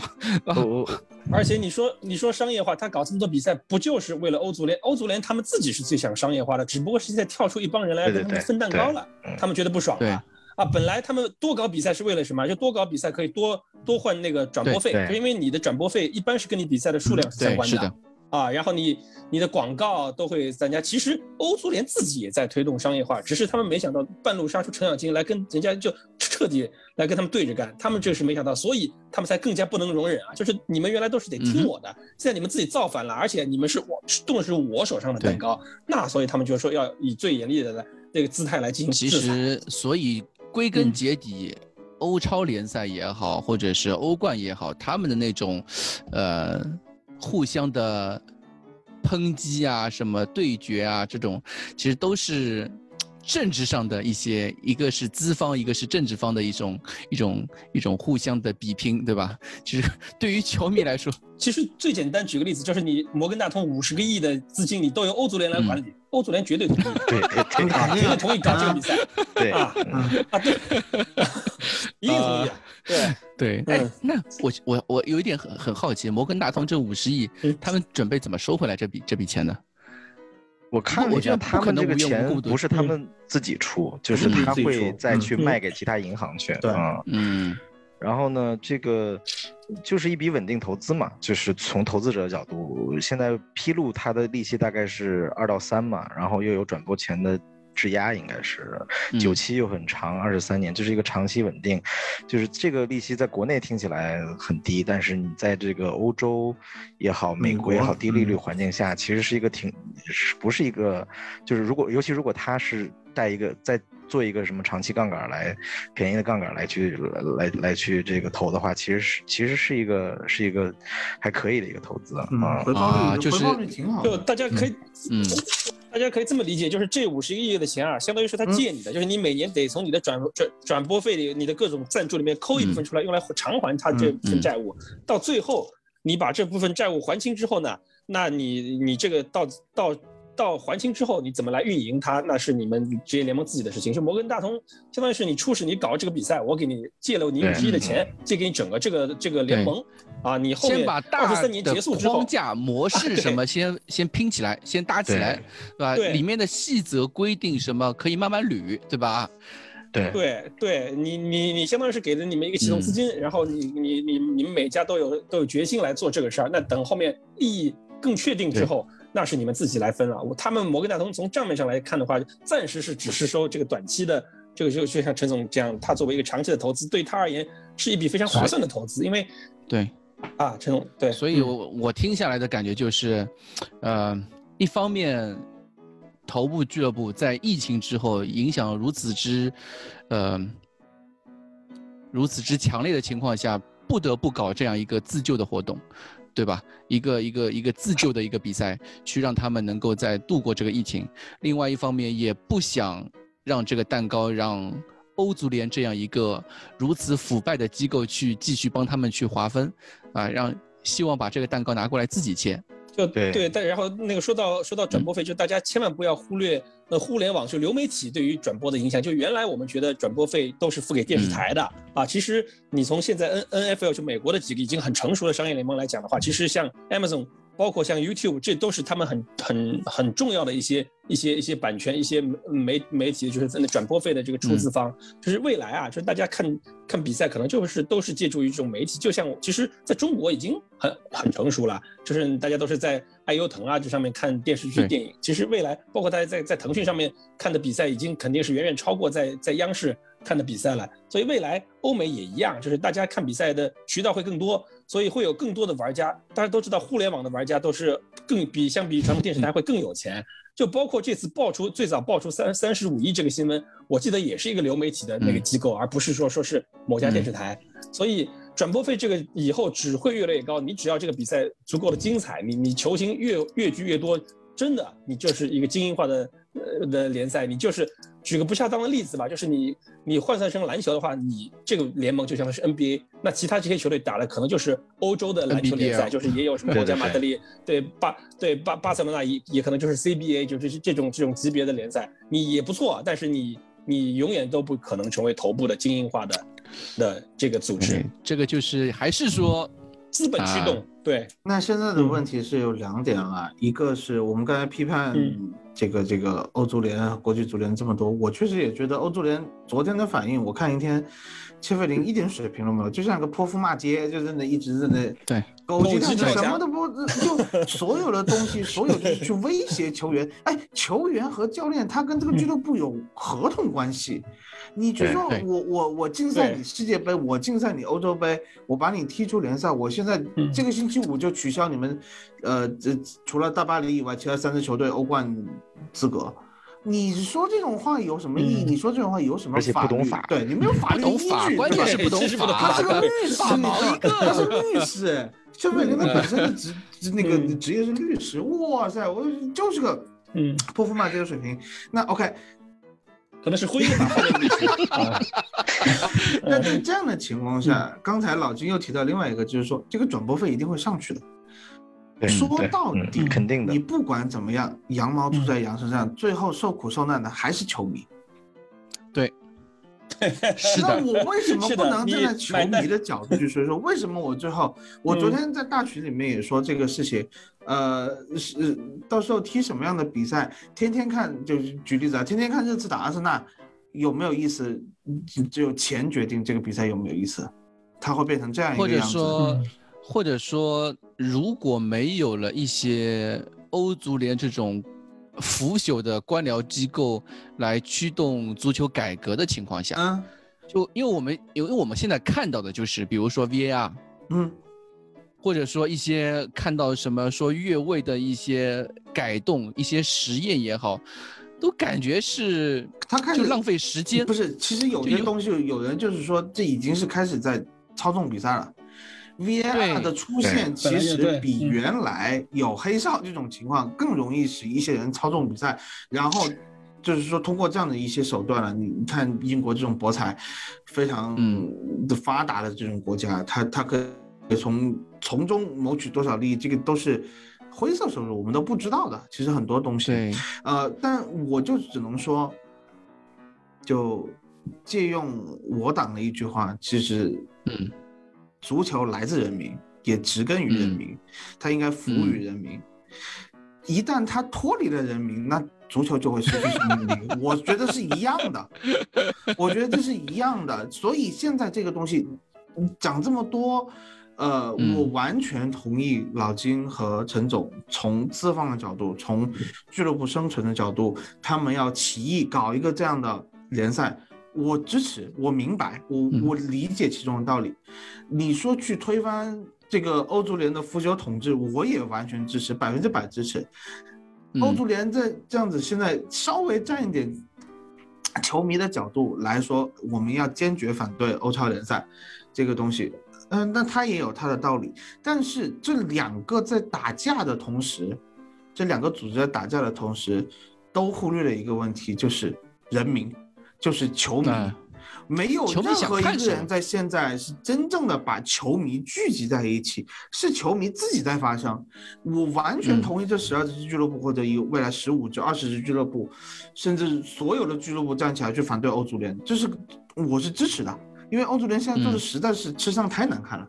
那对你站起来去反对他，你要获得民众支持，你再去反对他。你现在用钱去反对他。你其实你不说得不到民众支持吧，你甚至是把你和民众和球迷割裂开了，割裂开了。你这样就是说，你这样的起义，这样的革命，你没有人民的支持，你就会失败了。我只能这么觉得。有可能啊，我有可能感觉到，就是以后那十二支球队，他们可能在全世界范围非常成功，但是在进球场的球迷的数量或者说热情程度，他们会永远都不可能达到像鲁尔德比啊，或者是拜仁慕尼黑的那种安联球场，或者哪怕是现在的北伦敦德比那种火爆程度，或者说你就球场里西汉姆打密尔沃尔就完了。对吧？对，球场里的那种球迷氛围是完全不一样，大家都像安菲尔德啊，就会消失掉，有这样的可能，完全有这样的可能。但是我我觉得反过来，就是因为之前我不是做过写过一篇，就是讲这个机票啊、转播，包括就是足球经济这块嘛，就是呃，你看这些呃，比如英超的这些豪门，其实它都是这个季票的定价。是相对来说比较低，然后呢，等于是他靠这些，呃，他全全球的这个品牌，呃，赚取的收入来去补贴他本土的这个球迷的。我觉得就是说，呃，也许未来就是这些这些豪门球队，他在这块能够去赚取更多利益情况下，他可能反而会一定程度上去，呃，这个反过来补贴他的这个，呃，本土的球迷，来去维护他的一个球市，反而是。很多小球队，他因为没有这样的一个全球品牌，他只能不断的去，呃，在本土死忠球迷身上去榨取最后一点点这个利益。对，我是我倒是觉得，相比欧足联和国际足联那些已经官宣的东西，或者说已经制定出来的，呃，二零二四计划，呃，二零二二计划那些赛制，那些已经不可能更改的东西，相比之下。呃，欧洲超级联赛还没有条条框框出来的细则，反而是让我更感兴趣的一些东西。好像最近每天都有新的刮出来，就是每天都会发出一些更多的修改细则啊等等这样的一些。说不定，说不定宣布第一年转播免费呢。啊。呃，说不定就是有什么足球金字塔，就是有升降级，它的邀请制度是一个什么样的一个体系，对吧？或者说前五年创始俱乐部可能不会被降级，或者是怎么样，或者是可能前两年不会被降级，它这些创始俱乐部会不会被踢出欧洲超级联赛？嗯，这些规定，对吧？我觉得都是有可以操作的余地嘛，只是说现在我我有点。实在太过抗拒欧会杯，对吧？而且大家一直在在说，就是，呃，就是欧洲足球的一些球迷会讨厌美式体育的那些方面，比如说，呃，摆烂啊，或者是选秀啊。但是我觉得，呃，这些精英体育人员，不管是弗洛伦蒂诺也好，这些列维啊，或者是他们这些人也好，他们在制定规则的时候。一定不会有底线的，对啊，有我我相信他们是有底线的，而且最近好像出了一些规则，比如说像什么，以后的欧洲超级联赛所有的裁判都必须戴耳麦，像 N F L 一样，像 N B A 一样，所有的规定都会全场通报。嗯，我觉得这一点还蛮有意思的。嗯，我我会觉得，我会觉得足球会变味。啊，足球变味是，我觉得首先有一点，弗洛伦蒂诺说的，足球变味是肯定的，这一一直在变嘛。像我，我也就像我刚才也讲的嘛，就是你时代变了，文化变了，它一定是会变的。你现在足球，你问三十年前、四十年前的球迷，那他也会觉得你这个你这什么东西？足球的变化只是会更好的服务于他的目标客户群体，就是包括我们啊，就是我们在我们在录录节目，我们几个人，我们其实也只能代表我们自己这个年龄层次的人。就其实我们节操像。下面有很多年轻的球迷，他们其实他们想要的看的足球，跟我们想要看的足球，其实也也不一定是同一回事，对，也不一样，对，不不一样，不一样，嗯。对对，只能代表我自己，我我的我的言论只能代表我自己，我觉得我不能代表热刺介绍项。嗯，好的，我觉得我们今天已经聊的特别多，我第第一次感觉我们聊点啥聊的一个如此深刻的和热刺关系，热刺关系没有那么的近的一个话题，而且讲的主主要是因为主要是因为陈总的加入，把我们这个节目的格局给提高了。啊，之前之前大家就是对吧，讲八卦，讲一些球队事情，对，喷就行了。终于有我可以发挥的话题了。因为本本来本来本期节目的第一期台本就是这个欧超联赛出来的时候，偏喷列维就对了，就一开始台本是这样，然后陈总进来理性的给我们分析一下，哎，不是这样。嗯。对，就是这个社会本来就是不是非黑即白的嘛，肯定不是，肯定多元化是一个很重要的一点，大家也不要去，就大家经常会在说有一些饭圈文化是二极管，对吧？很多人都在会会去强调这一点，但是在社会的方方面面各个角落都存在这个问题，你不要去觉得他做这个决定就是。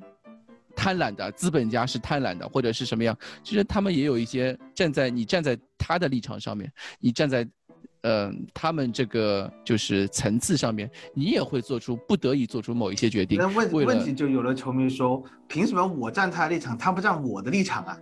谁站我的立场啊？球迷最可怜了，你知道吗？这个啊，对，所以我就说呢，怎么说呢？这个问题就看你。讨论不完，没有一个正确答案。现在对，永远不可能有这个。就有些东西啊，有些东西，我我我相信有一些有一点是肯定的，就是改革的人，永远是可以去值得去致敬的一些人。他们愿意去勇敢的尝试走出第一步，因为现有的困局已经出现了，大家都看到了。但是他们愿勇敢的去走出这第一步，去尝试一些东西，这个我觉得倒是一个。往深的说，可能是社会进步的一个。从从这个角度，从社会发展的这种历史的长河向前进这种角度来说，呃，有这样的情况出现是必然的。但是现在的问题就是说，因为这个，我觉得这个时代信息太爆炸，有太多的东西你可以去进行横向比较或者纵向比较，有太多的人可以会觉得，呃，这样子的变革，他们可以找到一个例子，比如说。我不知道现在到底还有多少人在看 NBA。现在看 NBA 的人，就是我们那个年代看 NBA 的人，这个年代在看 NBA，想法是怎么样，对吧？有很多想法就不一样了。你我我我只能说按我来说啊，对我按我来说，我以前我作为犹他爵士球迷，我只想看犹他爵士，我还是希望犹他爵士是那支小市场球队。但是斯隆啊，就斯隆在的时候，嗯，我就打挡拆就怎么怎么样。现在有他觉得变成投三分的队，但是他还是有他自己的精气神，他自己有那种铁血的精神在打，那也可以。但是你说我会像以前，当时上高中的时候，真的是，哎呀，我我妈在听那个节目有点有点麻烦。上课的时候，上课的时候，那时候你爵士打火箭，你知道吗？拿手机看。看文字直播，你会有这样子的热情，但是现在你说今天晚上有他觉得打比赛打湖人，哦，那就打呗，就这种感觉，你知道吗？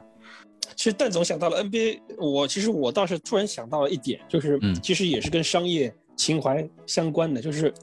中国足球，中国国家队规划巴西人的这个问题，其实我之前我跟蛋总一样，我是非常就蛋我我我不用问我也知道，蛋总一定是反对规划巴西人来来代表中国国家队踢球。其实我之前也是反对，我觉得应该是由我们大中华民族的球的的的的，就是黄皮肤黑黑头发的人啊，就是来踢。对对，但是当我今天看到呃广州就中超揭幕战广州德比。开赛前，埃克森、阿兰这些已经入籍的球员高唱中国国歌的时候，我还是有那么一丝丝的感动，以及作为大国国公民的荣耀感，以及我可想而知，如果在未来的亚洲区预选赛，他们在打日本、打韩国、打伊朗、打澳大利亚进球之后的样子，我一定会为他们摇旗呐喊助威的。所以，我觉得我们作为球迷，其实很多我们不是规则的制定者，我们作为球迷，就是当这个事情成为事实了之后。我们还是得去支持热刺队啊，我们还是得走进球场支持自己的球队。我觉得我们现在抱怨归抱怨，辩论归辩论，都其实都是只是呃一时的感感感觉的表达。但是到最后，当这个事情成为现实的时候，我们还是应该像以往一样，把自己的热爱，你有钱的出钱场，有人的捧人场，对吧？把把自己的热爱还是表达给球队，因为球队是你没得选的，就是你你你除非很多人命，那用脚投票，我们也。我们也尊重，但是我们像我们在座的，包括我们现在很多听球迷的真正的热刺球迷，无论最后结果怎么样，我们大家还是会一样去热爱他，而不因为足球可能会变味，但是我们对于球队的感情是不会变味的。所以我开头就说嘛，我是托特纳姆热刺球迷，今天的开场介绍，你这个我是中我是中国足球球迷，对我哎我跟你埋个卷埋的这么长的吗？我我跟你说老老金，你刚才说你刚才说埃克森那段，我以为你是说啊今天看见埃克森罚丢点球，原来水平也一样，我就接受了，你知道吗？哎，好了，嗯，哎我们。最后留到最后一句话，还是希望大家呃关注一下联赛杯决赛啊，大家去现场去看一下，去参加一下球迷会活动，来捧个人场啊！我靠，陈总怎么又说这句话了？我 撤回撤回撤回撤回。问一下 贝尔能上吗？贝尔现在有伤吗？啊，贝尔现在没伤，没伤啊，能上吗？啊，那贝尔贝尔应该能绝杀，应该能绝杀。